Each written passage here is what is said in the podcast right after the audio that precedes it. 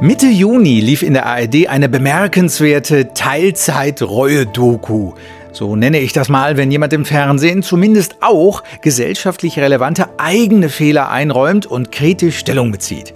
Die Doku hat einen prominenten Protagonisten, gleichsam Namenspatron Hirschhausen, was von Corona übrig bleibt. Darin geht es, oh Wunder, sogar um Impfschäden. Freuen Sie sich als Betroffene bloß nicht zu früh. Sie müssen den Film nicht komplett ansehen in der Mediathek. Dieses Video hier reicht völlig. Auch ich werde kritisch Stellung beziehen.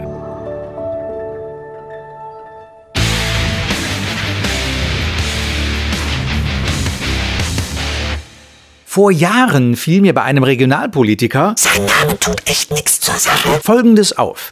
Er verstand sich meisterhaft in der Kunst, mit dem Eingestehen eigener Fehler nicht nur als ehrliche Haut dazustehen, sondern positive Eigenschaften rüberzubringen, denen er unbemerkt lediglich das Gewand der Selbstkritik übergestreift hatte. Ja, seine vermeintliche charakterliche Mängelliste war in Wahrheit ein Summa cum laude in eigener Sache.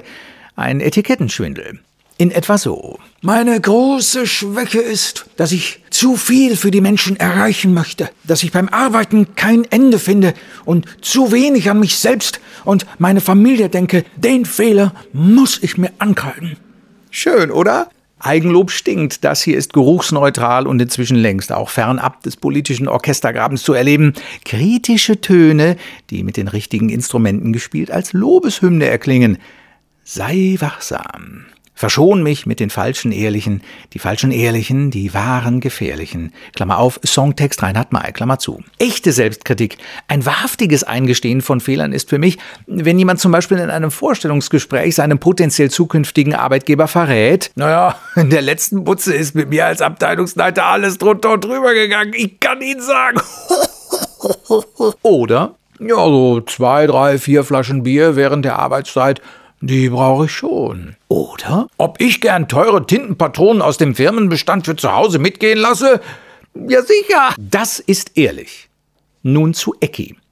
Dr. Eckhard von Hirschhausen war bekanntlich während der Corona-Zeit ein entschiedener Impfbefürworter.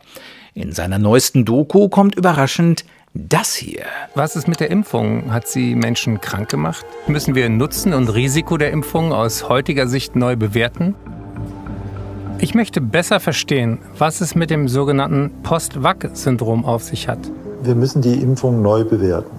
Die Impfung hat vor allem bei der Wiederholungsimpfung ungeahnte Nebenwirkungen gezeigt. In einer Drucksache des Deutschen Bundestages wird bereits 2020 festgestellt, dass nicht alle Impfkomplikationen erkannt bzw. gemeldet werden und von einer Untererhebung auszugehen ist.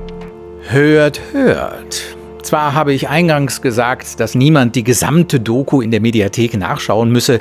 Was Sie aber bitte jetzt keinesfalls machen dürfen, ist, es bei den soeben gezeigten Ausschnitten zu belassen. Wichtig sind Kontext und vor allem Subtext. Ein offenkundig nur verkleidetes Eigenlob, so wie beim angeführten Regionalpolitiker, den Fehler muss ich mir ankreiden. Das haben wir in der Form bei Was von Corona übrig bleibt nicht.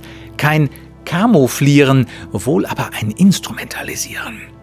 Das schonungslos daherkommende Aufzeigen von Impfschäden dient einer nachträglichen Legitimierung der Impfung, deren großer Nutzen den kleinen Schäden gegenübergestellt wird, nach dem Motto, Ausnahmen bestätigen halt die Regel. Durch die Impfung wurden in Europa über eine Million Menschenleben gerettet, durch das Verhindern von schweren Verläufen.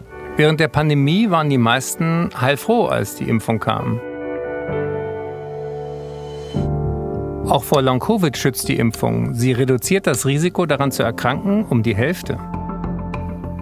Ich habe mich impfen lassen. Wir haben uns alle impfen lassen. Ein Bekannter von mir lag auf der Intensivstation und starb. Er hatte sich gegen die Impfung entschieden. Clever. Wahrhaftig ehrlich wäre stattdessen gewesen, sich und dem Publikum einzugestehen, dass Impfschäden inzwischen zweifelsfrei nachgewiesen wurden, während der Nutzen der Impfung nach wie vor nur Spekulation ist und nicht nachgewiesen, weil ein solcher Nachweis ja gar nicht erfolgen kann. Die Impfung hat viele Todesfälle und schwere Verläufe verhindert. Das ist wissenschaftlich erwiesen. Chiffre für bist du andersdenkend, dann bist du doof. Hey, liebe Wissenschaft. Wer H2O sagt, statt Wasser, ist nicht schlauer, sondern einfach nur an schlauer Außenwirkung interessiert. Doof, dass ich das so offen formuliere, oder? Ein stichhaltiger Nachweis wäre nur mit einer Zeitmaschine möglich. Du fliegst den geimpften Marty McFly zum ungeimpften Marty McFly und fragst beide, wie geht es dir? Dann weißt du mehr.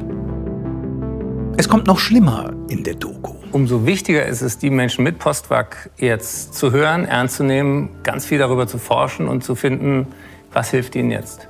So, wenn ein Politiker sagt, dass die Sorgen und Nöte der Menschen ernst genommen werden müssen, dann nimmt er sie nicht ernst.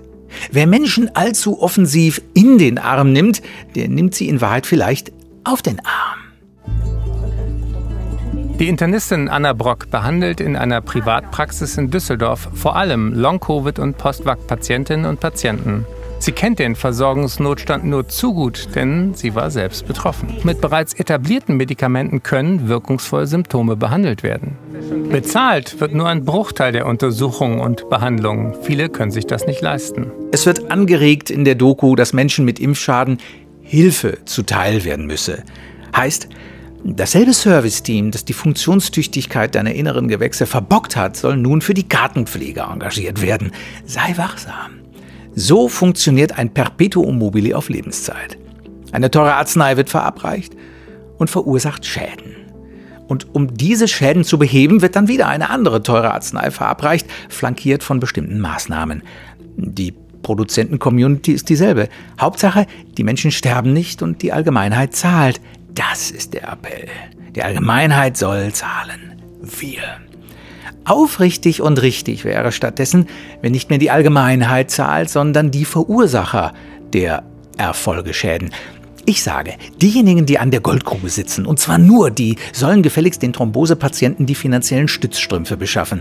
Die Allgemeinheit hat genug gezahlt. Ich bin natürlich kein Arzt, aber jedem Menschen mit Impfschaden, der mich fragt, was meiner Ansicht nach nun zu tun sei, dem würde ich einfach das Naheliegende nahelegen. Erstens, lern draus für die Zukunft. Sei wachsam, wenn dir jemand Angst macht und etwas als alternativlos anpreist.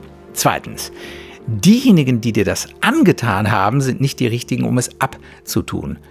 Vielleicht versuchst du es mal mit Naturheilkunde. Drittens, keine Hirschhausen-Doku mehr gucken. Warte. Ihr lauft? Als Comedian wirst du gern gefragt, ob du diesen oder jenen prominenten Kollegen persönlich kennst. Auch bezogen auf Eckhard von Hirschhausen höre ich das natürlich oft. Ja, ich kenne ihn. Wir hatten eine Handvoll gemeinsame Auftritte und haben nett miteinander geplaudert. Das letzte Mal ist lange her. Findest du, äh, dass der Hirschhausen es auf der Bühne drauf hat? Klare Antwort. Ja. Hattest du menschlich einen guten persönlichen Eindruck von ihm damals? Hm? Ja, hatte ich. Glaubst du ihm, äh, dass er seine Haltung von gestern wirklich etwas kritischer sieht und dass sein Anführen von Impfschäden aufrichtig ist? Glaubst du ihm das? Ich würde gern glauben.